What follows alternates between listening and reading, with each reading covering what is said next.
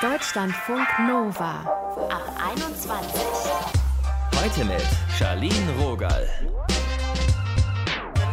Ich guck dich an und ich weiß, wer du bist. Das, liebe Freundis, ist ein gefährlicher Pfad. Wir reden heute darüber, wie es ist, unterschätzt zu werden. Ihr hört Natalia dazu, die sich für Bildungsgerechtigkeit einsetzt. Lana hat Sätze wie Träum weiter schon oft gehört. In der Schule, als sie mit 15 aus Aserbaidschan ohne Sprachkenntnisse nach Deutschland kommt und unbedingt das Abitur machen will. Oder als sie beschließt, zur Polizei zu gehen. Letztendlich hat sie es allen gezeigt. Heute ist sie Polizei-Oberkommissarin in Berlin-Neukölln. Wir haben mit ihr über ihren Weg gesprochen. Hallo Lana. Hallo, schön, dass ich dabei sein kann. Wann war denn die letzte Situation, wo du unterschätzt wurdest, zum Beispiel auch in deiner täglichen Arbeit? Ja, also die letzte Situation, die mir bekannt ist, ist, ähm, als ich bekannt gegeben habe, dass ich ein Buch geschrieben habe. Mhm. Also das habe ich erstmal geheim gehalten. Ähm, nur meine Eltern, meine Schwester und die Mitarbeiter des Verlags wussten darüber. Und kurz vor der Veröffentlichung habe ich das dann ähm, bekannt gegeben und da habe ich das natürlich indirekt mitbekommen, dass da auch ein paar Reaktionen waren, wie sie ist doch nicht seit 20 Jahren Polizistin und wie kann sie jetzt schon ein Buch schreiben. Mhm. In der Regel sind das Menschen, die mich nicht kennen oder nur wenig kennen. Und ich bin der Meinung, man muss ähm, erstmal in meinen Schuhen irgendwie ein paar Schritte laufen, um so urteilen zu können. Mhm. Du beschreibst dein Leben ja als einziges Trotzdem. Was waren und sind denn deine Trotzdem-Momente? Ja, es gab so einige Momente in meinem Leben. Ähm, als ich zum Beispiel damals in der Hauptschule war und auf die Realschule gehen wollte und da war die Lehrerin, die gesagt hat, wir würden das niemals schaffen, also ich und meine Schwester oder später mein Abitur, da waren es die Mitschüler, die nicht an mich geglaubt haben oder als ich mich bei der Polizei bewerben wollte, war das mein Ex-Freund, der gesagt hat, ich bin der festen Überzeugung, sie werden eine Migrantin wie dich niemals einstellen. Oder ja. meine Freunde sagten, ich würde die hohen Anforderungen niemals erfüllen können. Also es gab schon einige Momente. Was macht es mit dir, wenn du so Sätze hörst wie, das schaffst du nicht oder träum weiter oder so? Ja, natürlich kann so ein Satz äh, stark demotivieren. Auch bei mir kommt erstmal Selbstzweifel auf, aber da muss ich äh, an mein Ziel denken. Ich schmiede dann einen Plan, wie ich äh, ans Ziel komme und ähm, ja, da brauche ich einfach nur Fleiß und Disziplin und einfach mal versuchen, einfach mal machen. Was macht denn für dich die Polizeiarbeit aus? Also du sagst, es lohnt sich für sein Ziel zu kämpfen. Warum gehst du darin so auf?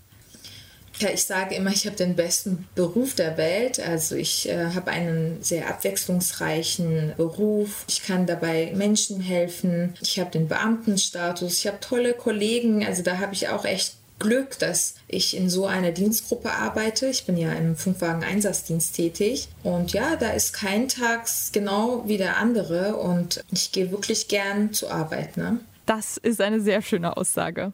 Wann und warum wirst du denn heute noch unterschätzt? Also als Frau oder als Mensch mit Migrationsgeschichte? Ja, also ich habe äh, einige Male im Dienst erlebt, dass wenn ich im Einsatz bin, äh, man mir gesagt hat, du bist äh, keine deutsche Polizistin und du kannst mir nicht helfen. Ich möchte die deutsche Polizei vor Ort haben. Und zum Glück kommt das nicht oft vor und das sind halt Menschen, ähm, die Vorurteile haben, die entweder rassistisch sind oder einfach irgendwie ihre Wut zum Ausdruck bringen möchten und ähm, ja, mich damit treffen möchten.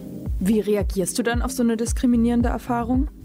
Wichtig ist dabei, ruhig zu bleiben, also die Ruhe zu bewahren und ähm, die Situation gar nicht zum Eskalieren zu kommen und äh, das Gespräch zu suchen, ist für mich auch äh, wichtig. Ich möchte verstehen, warum man äh, gerade so etwas äußert und manchmal helfen Gespräche und manchmal auch nicht.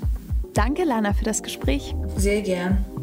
Mehr von Lanas Geschichte lest ihr in ihrem Buch Nachtschicht in Neukölln, eine Polizistin erzählt. Und wenn ihr lieber zuhört, dann checkt doch mal unseren Deep Talk Podcast aus. Da scheint eine Folge mit ihr im Oktober.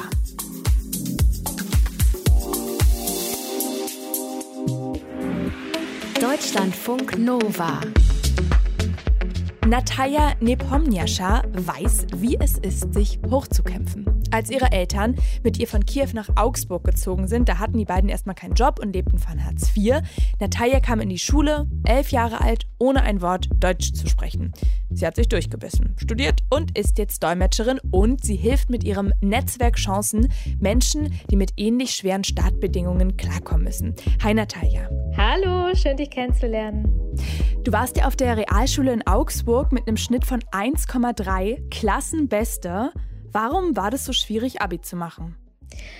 Also 1,3 hatte ich tatsächlich nach der 9. Klasse und habe da versucht, aufs Gymnasium zu wechseln. Bin dann selbst äh, zu einem Gymnasium gegangen, was in Augsburg den Ruf hatte, dass man da relativ einfach draufkommt. Und äh, da habe ich, hab ich mit einem Mitarbeiter des Rektorats gesprochen, also mit einem Konrektor.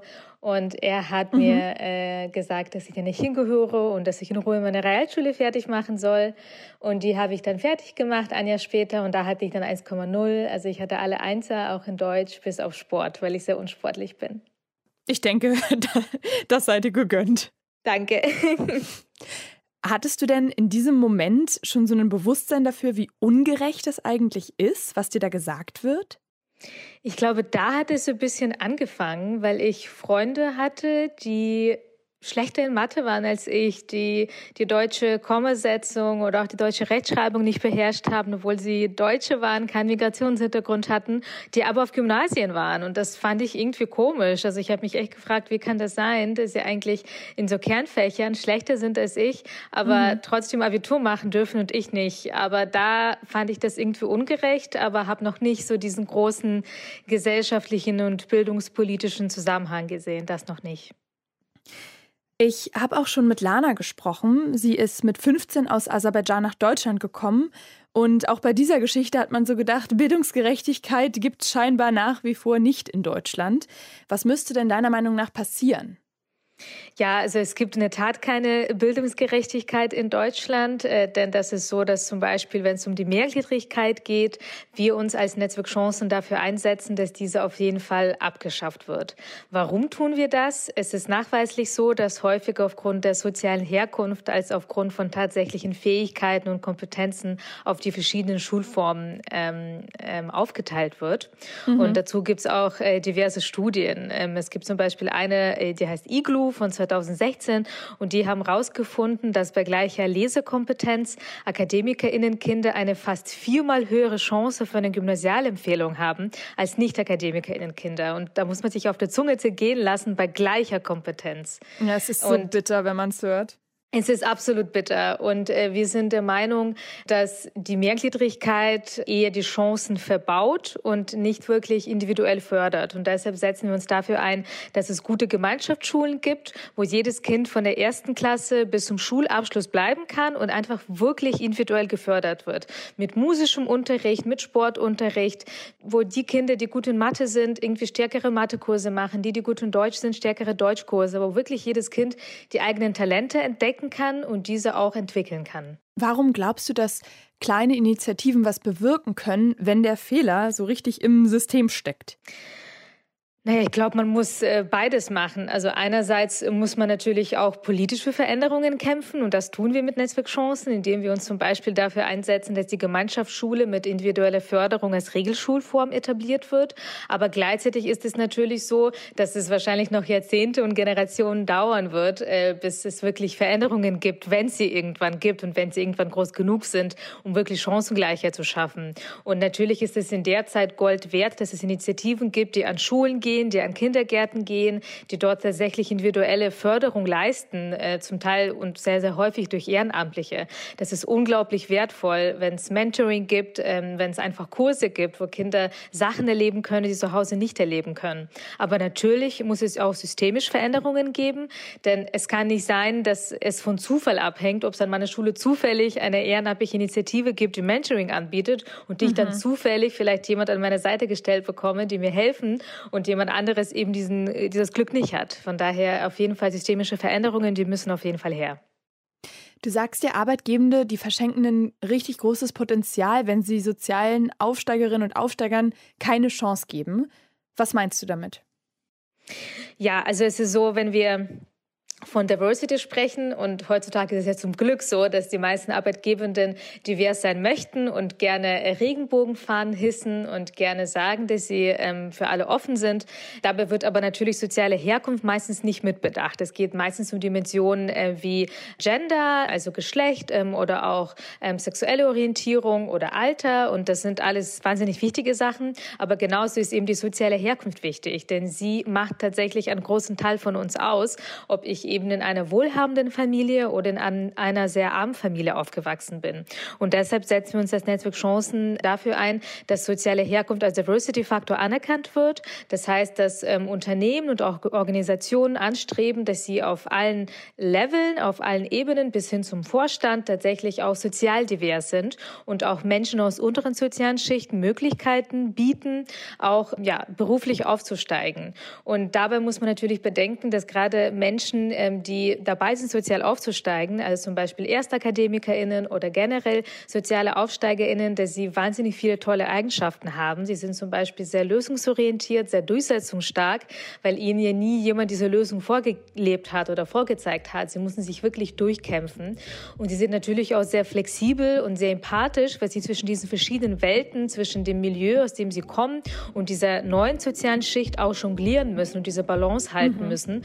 Und das sind natürlich alles äh, wahnsinnig tolle Fähigkeiten und deshalb äh, würde es uns sehr freuen, wenn Arbeitgebende das tatsächlich erkennen und auch Menschen aus unteren sozialen Schichten wesentlich bessere Chancen äh, bei sich im Unternehmen geben. Ja, fettes Ausrufungszeichen an dieser Stelle. Danke. Danke, Natalia, für deine Gedanken hier. Dankeschön. Unterschätzt, wie wir uns trotzdem durchsetzen. Das war unser Thema heute. Und ich muss gestehen, für meine Recherche für diese kleine Mini-Quiz hier, uff, also da kommen dann schon einige Themen zusammen, die nicht so einen guten Vibe versprühen. Also Studien zum Thema, was und wer gerade alles so unterschätzt ist, das ist bitter. Ich habe aber eine Sache gefunden. Ist jetzt so eine dulli Spaßfrage, aber warum denn nicht? Ich habe mal geguckt, was unter den beliebtesten Posts ist auf Insti mit dem Hashtag unterschätzt. Was glaubt ihr? Das ist eure Frage. A. Ist das ein Bild von einem Lauch? B. Ein Bild von einem Hund? Oder C. Eine Frisbee ist da abgebildet auf dem Post. Leute, C wäre wirklich witzig gewesen, aber es ist der Lauch. Es ist auch ganz gut, finde ich. Also A ist richtig, es ist ein Foto von einem Lauch und da beklagt sich wer, dass Lauch als Schimpfwort verwendet wird. Dabei ist es doch so ein lecky Gemüse.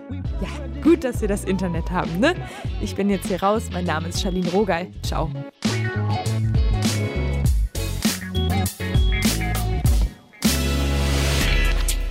Deutschlandfunk Nova ab 21. 21. Die Podcasts jederzeit auch auf deutschlandfunknova.de.